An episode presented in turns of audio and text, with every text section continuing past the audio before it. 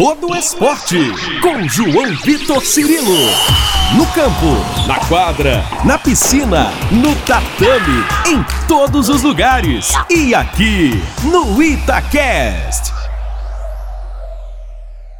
Um abraço para você que se liga aqui nas plataformas digitais da Itatiaia. Um ótimo dia, uma ótima tarde, uma ótima noite. Você pode acompanhar em qualquer momento os nossos produtos digitais, nossos podcasts em várias plataformas que são disponíveis para que você acompanhe o conteúdo especial da Rádio Itatiaia também aqui no digital. E hoje um dia especial para mim, para quem não conhece o meu trabalho, João Vitor Cirilo, me apresento agradecendo pelo carinho também da sua audiência. E eu comecei a minha trajetória profissional cobrindo esse que vai ser o tema principal desse podcast, o esporte olímpico, acompanhando sobretudo esportes como vôlei, basquete, tênis, tantos outros além do futebol, e foi acompanhando o esporte em geral que eu comecei a minha caminhada, me desenvolvi como jornalista e conheci histórias de grandes profissionais. E nesse meio tempo, sempre identificando uma necessidade que o esporte tem de receber um maior espaço para que discussões que vão além daquele que é o esporte número um hoje no país, o futebol, sejam também feitas. Que o debate, que as entrevistas, que as discussões, que as pautas não se resumam apenas ao período dos Jogos Olímpicos, dos Jogos Pan-Americanos, dos campeonatos mundiais ou dos grandes torneios, que a cobertura esportiva seja de fato de todos os esportes no dia a dia. E é por isso que, com enorme alegria, que começamos esse novo projeto aqui na Itatiaia, um espaço onde o esporte olímpico vai ser debatido semanalmente, sempre com a presença de convidados importantes que vão contar aí as suas histórias, vão nos ajudar a analisar todo esse cenário em que estão inseridos. E quando eu conversava com a nossa direção de esportes, com a Úrsula Nogueira, com o Michel Ângelo, sobre a possibilidade desse projeto, eu já pensava em um convidado para esse primeiro podcast. E esse foi o primeiro nome que eu pensei, por tudo que ele representa para o esporte mineiro nas últimas temporadas. Eu estou falando de Marcelo Rodolfo Mendes, argentino de Buenos Aires, nascido em 20 de junho de 64, uma referência para todos os profissionais e amantes do voleibol, mas também para todos os esportistas em geral. Afinal, eu estou falando de 12 temporadas seguidas à frente de um mesmo clube, o Sada Cruzeiro. São poucos episódios parecidos no esporte mundial de algum profissional que esteja em um comando técnico por tanto tempo em uma mesma equipe. E nesse período, até justificando esse cenário, empilhando conquistas está falando de tricampeonato mundial de clubes, de hexacampeonato sul-americano, hexacampeonato de Superliga, é, inclusive sendo um recordista entre os treinadores da Superliga masculina, entre tantos outros títulos nacionais e internacionais. Não havia convidado melhor Marcelo Mendes para começarmos esse novo podcast aqui na Itatiaia, esse espaço dedicado ao esporte olímpico. Um abraço para você, Marcelo. Obrigado por atender a Itatiaia. Um abraço, Jovito. Um prazer, como você falou. Bom dia, boa tarde, boa noite aqui presente para falar com você. Marcelo, são tantos anos à frente de um projeto e com um número inigualável de conquistas. Quando você chegou ao Brasil há 12, 13 anos, imaginando todo aquele cenário, ver hoje essa história construída é algo que superou suas expectativas, Marcelo? Com certeza que sim, não? Um treinador sempre um sonhador, um treinador uma pessoa que quer que quer ganhar tudo, não? Como um time que foi de menos a mais, ¿sí? una estructura que fue de menos a más, foi una, agora é uma das grandes potências do, do voleibol mundial. E começar de fato um projeto quase que do zero, porque o projeto ele estava instalado anteriormente em Betim, vem essa parceria com o Cruzeiro e a partir daí eh, as grandes conquistas e o desenvolvimento de tantos grandes jogadores que passaram posteriormente a viver os melhores momentos de, de suas carreiras. Eu acho que a dificuldade desse projeto e os resultados que foram colhidos justamente nesse cenário de um projeto que começa quase que do zero e hoje se estabelece como o maior time de voleibol de todos os tempos, é um motivo a mais de orgulho também, Marcelo? Com certeza, com certeza que este projeto é um motivo mais de orgulho. Sim? São muitos os títulos ganados, sim? São muito, é muito trabalho que foi feito, mas dentro desses títulos você vê que cresceram grandes jogadores, sim? que começaram aqui como meninos, y terminaron como grandes jugadores, ¿sí? eh, crecieron grandes profesionales, la comisión técnica creció, tenemos parte de nuestra comisión técnica trabajando en otros times. La verdad es que acho que un, un proyecto ganador, não só pelos títulos conquistados, sino por tudo o que aconteceu aqui dentro. E eu não destaquei na abertura do nosso podcast, mas Marcelo Mendes também hoje comanda a seleção argentina. A gente vai falar sobre isso também é, ao longo desse podcast.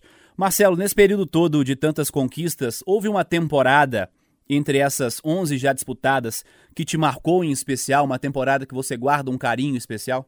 Eu acho que todas as temporadas foram marcantes, sim? Algumas mais exitosas, sim? com mais eh, torneos ganados que otras, más con uno con los años como entrenador comienza a aprender y a disfrutar, a, a, a gustar del camino que percorre, ¿no? del camino que uno fez, ¿no? Acho que todo, en todo este tiempo el camino fue bien feito, ¿sí? Tem, tem años que tuvimos más títulos, tem años que no tuvimos tantos títulos, ¿sí? Tuvimos mucho más, no tantos, ¿sí? Y todos los años fueron muy buenos. La primera Superliga fue foi marcante, os mundiais de clube em Betim também foram muito marcantes. Marcelo, falando do momento atual, um 2020 atípico com a pandemia do novo coronavírus, como é que tem sido esse período pro Sada Cruzeiro de retomada? Como é que vem sendo os treinamentos, as atividades que já vêm sendo realizadas? É um período complicado, não? Muito difícil, não? O último jogo que o time fez foi em março, mais ou menos o 15 de março, não? ya pasaron seis meses. Durante esos seis meses tentamos mantener todos los jugadores en la mejor condición física y mental posible. Porque pandemia, fechamento no es lo mismo que ferias, ¿no? Los jugadores ficaron mucho tiempo en apartamento, mucho tiempo en lugares reducidos, muchos de ellos, y tienen que voltar a la normalidad y a jugar, ¿no? Otro día sí hicimos un primer entrenamiento colectivo, ¿no? Venimos haciendo treinamento individual, mas primeiro treino coletivo depois de seis meses. ¿Sí? Muito tempo para um esportista profissional, não? Estamos aos poucos levando o time para chegar a, a melhor eh, condição possível física, mental e técnica. E na última temporada, uma certa frustração pela interrupção da Superliga, o cancelamento dos jogos por conta da pandemia. Acho que não tinha muito o que fazer, né, Marcelo? Como é, como é que você percebeu tudo isso? Como é que você espera que vai ser o retorno das competições? A Confederação Brasileira, a Federação Mineira já discutem isso com os clubes, já debatem isso com vocês? Como é que está esse diálogo, Marcelo? Eu acho que o ano passado foi uma frustração, sim, não poder finalizar o trabalho feito, não? Era um ano muito bom para nós, para nós. Jogamos eh, muitos torneios, ganhamos todos os torneios que jogamos, eh, segundo no Mundial de Clubes, ganhamos contra contra o time russo, perdimos contra o time italiano jogando um muito bom jogo. E agora estamos planejando já junto à federação, à confederação e aos clubes os próximos torneios.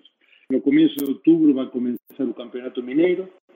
¿sí? No final de outubro vamos a jogar eh, torneio que se vai chamar o Super 8, ¿sí? que vai ser um torneio como finalização ¿sí? de la Superliga passada y después va a comenzar los primeros días de noviembre la Superliga. ¿no?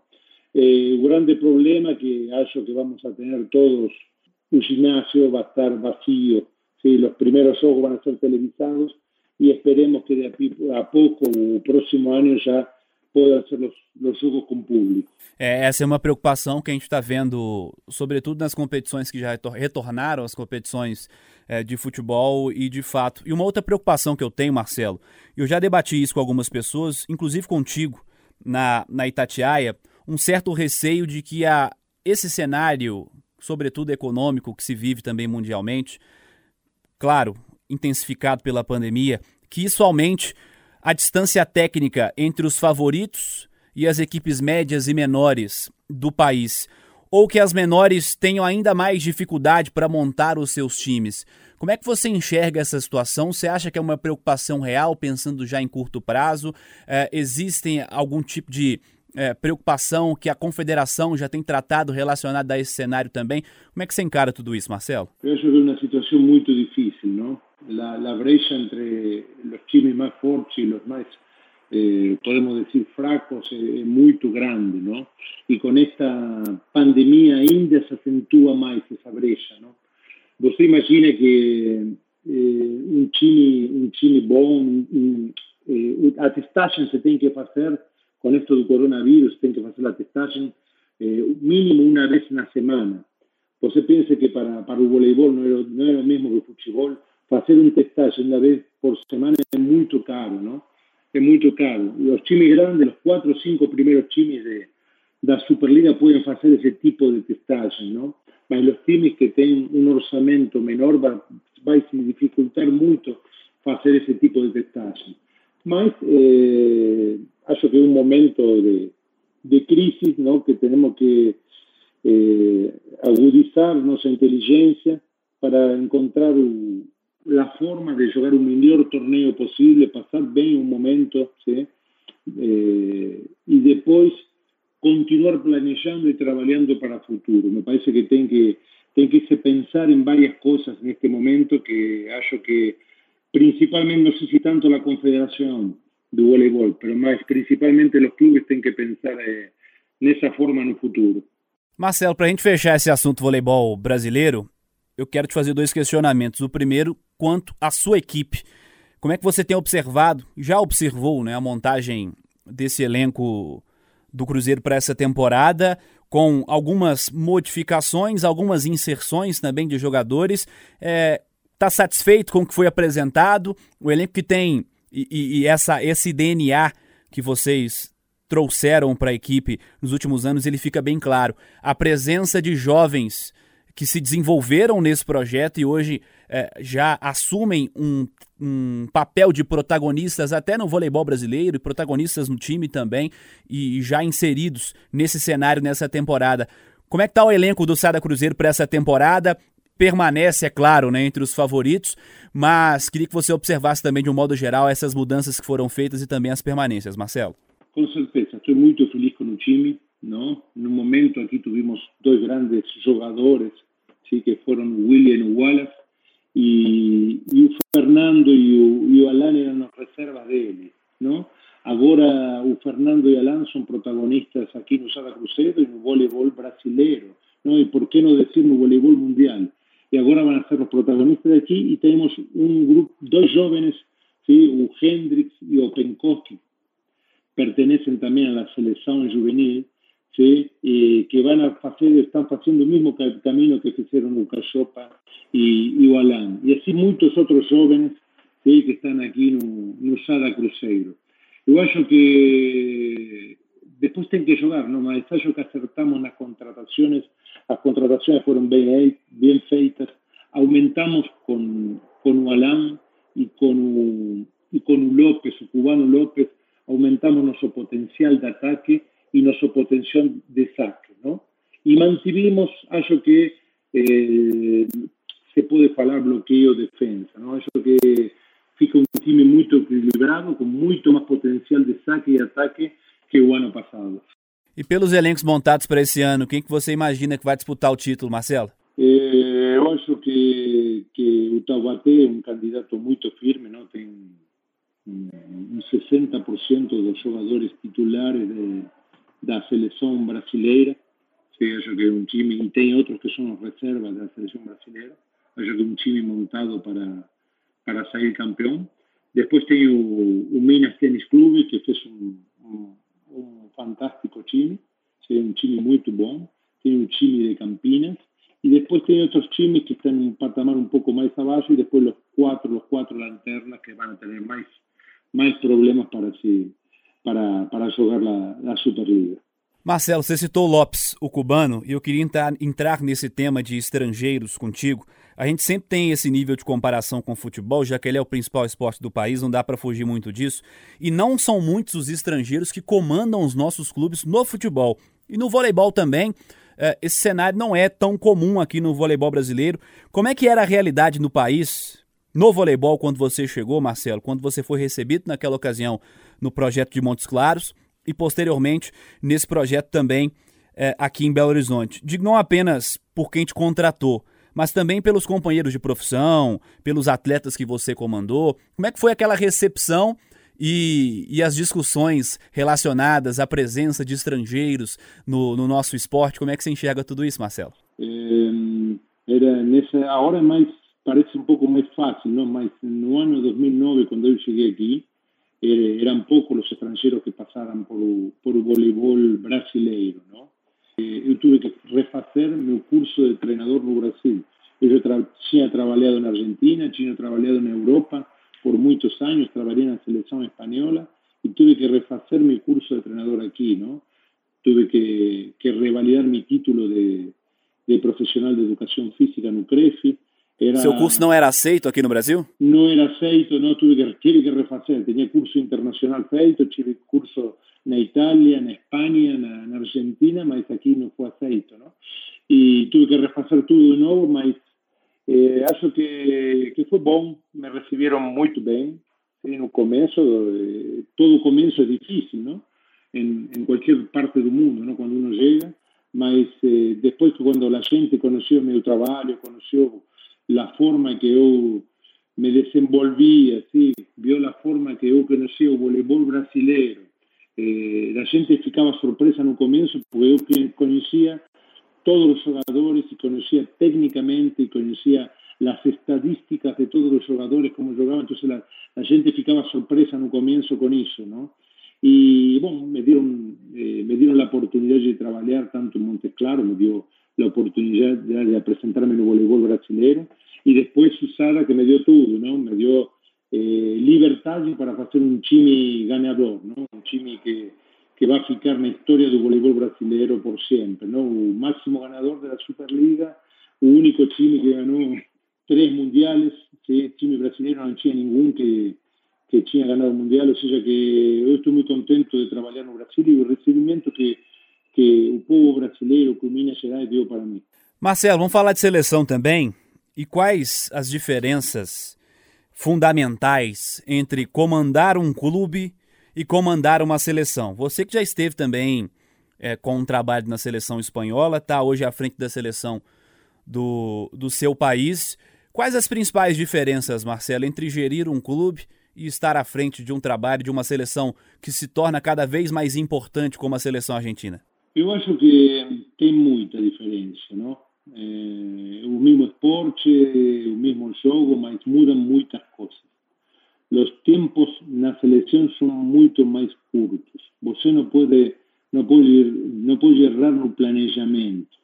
Você não pode errar em lo que vai fazer, não? Qual, qualquer erro, sim, mínimo erro, se eh, se paga inmediatamente, não?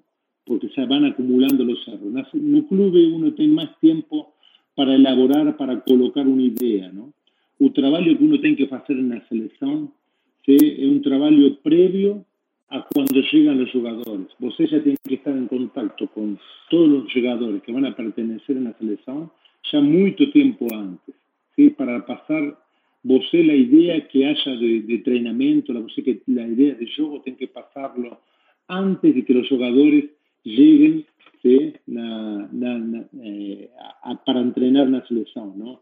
É a grande diferença para mim são os tempos de trabalho, ¿sí? la selección no tiene tiempo para corregir nada, ¿sí? você recibe los jugadores y tiene que hacer jugar, y es muy difícil colocar una idea de trabajo, ¿no? Y para colocar una idea de trabajo uno precisa un tiempo, ¿no? Y, bom, isso é o gran, a diferença com o clube. E falando especificamente do seu trabalho à frente da seleção do seu país, da seleção argentina, eu acho que você tem nas mãos um elenco muito promissor de jogadores que cresceram muito é, nas últimas temporadas, que já se garantiram naquela que seria Tóquio 2020, mas no fim das contas vai ser Tóquio 2021, tudo dando certo. É um sonho dirigir hoje a seleção do seu país, estar à frente desse trabalho, poder estar nesse cargo, justamente coroando um trabalho que foi feito fora do seu país. Hoje você consegue retornar e estar à frente é, da seleção é, pela qual, evidentemente,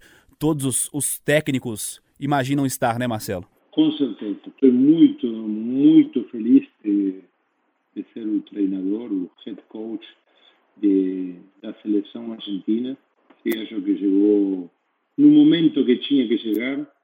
Essas as dificuldades econômicas que tem meu país, sí, as dificuldades de todo tipo que tem a federação. Estou orgulhoso de trabalhar lá, de trabalhar com, com um grupo de atletas eh, jovens, todos jovens. Você pensa que o atleta eh, más experiente, tiene 31, 32 años, ¿no? Y después tiene una mulecada de, de 22, 21, 23 años que, que juega muy bien, que ya ahora todo el mundo, todos los jugadores están jugando en, en Europa, compitiendo en diferentes ligas. Acho que no sé si somos la mejor eh, selección del mundo, pero es una selección que sabe jugar voleibol, que va a querer, que va a brigar por todos los títulos. No sé si tenemos un físico ideal como un jugador de voleibol, no tenemos la fuerza de los rusos, pero tenemos una inteligencia táctica, tenemos un juego que nos va a permitir competir de igual a igual con, con los millones. O Horácio está contigo nesse trabalho, não está, Marcelo? O Horácio, sí, mi, mi, asistente técnico, mi primer asistente, mi amigo, sí, con él, con él estamos haciendo un, un, un lindo, un bel trabalho aí na, na seleção. Por sorte, sempre fomos amigos desde quando jogávamos juntos, que teníamos 16, 17 anos, eh, mas nunca, nunca trabalhamos juntos como treinadores e o ano passado, 2019, tuvimos essa, essa oportunidade e, e aproveitamos muito essa oportunidade. Para quem não sabe, o Horácio Dilleu é um técnico importante também do voleibol argentino, com passagem também por Minas Gerais, trabalhou no Minas Tênis Clube, por diversos outros times do, do voleibol mundial, também outras passagens aqui pelo voleibol brasileiro. Como o Marcelo disse, é um amigo que ele tem na vida e hoje os dois fazem um trabalho muito legal também à frente da seleção argentina. Marcelo, já te agradecendo por atender mais uma vez a Itatiaia, com muita honra que a gente sempre conversa. Você sabe que é um cara que eu, que eu gosto de trocar ideia contigo sobre voleibol. Tivemos uma parceria também anteriormente, quando eu vivia mais no dia a dia de fato do esporte, da cobertura de matérias, né, Marcelo? De fazer a cobertura do voleibol. Saudades de você. é, saudades, professor, também, sem dúvida alguma. E é muito legal poder bater esse papo com o Marcelo. E para a gente fechar, professor, qual é o seu maior objetivo nesse momento na carreira? Se tiver uma coisa para desejar em clube, em seleção, na vida profissional, na vida pessoal, queria que você elegesse uma coisa que você é, traça nesse momento como principal objetivo, Marcelo. Não, o principal objetivo sempre sempre a família, manter a família em ordem, não? Eh, aproveitar a família. Passei muitos anos de minha vida fora sin ver mucho tiempo a él. Mas no que es deportivo, la, una Olimpiada, ¿sí?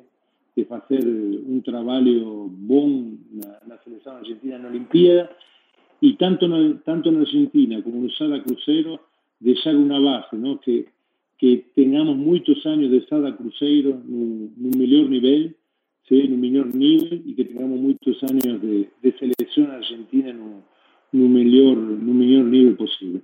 Marcelo Mendes, técnico do Sada Cruzeiro, técnico da seleção argentina de voleibol. Um abraço mais uma vez e obrigado por atender Tatiaia, Marcelo. Um abraço, Sr. Victor, e. Pessoal, mais uma vez agradecendo a você que esteve conosco nessa primeira edição do nosso podcast para falar sobre o esporte olímpico. E a gente vai trocando essa ideia, a gente vai batendo essa bola, batendo esse papo ao longo da semana, semanalmente nesse espaço, nesses espaços digitais da Itatiaia a gente sempre vai ter um convidado para trocar uma ideia sobre o esporte. Um abraço para você e uma ótima semana. Você ouviu Todo Esporte com João Vitor Cirilo, seu esporte preferido passado a limpo.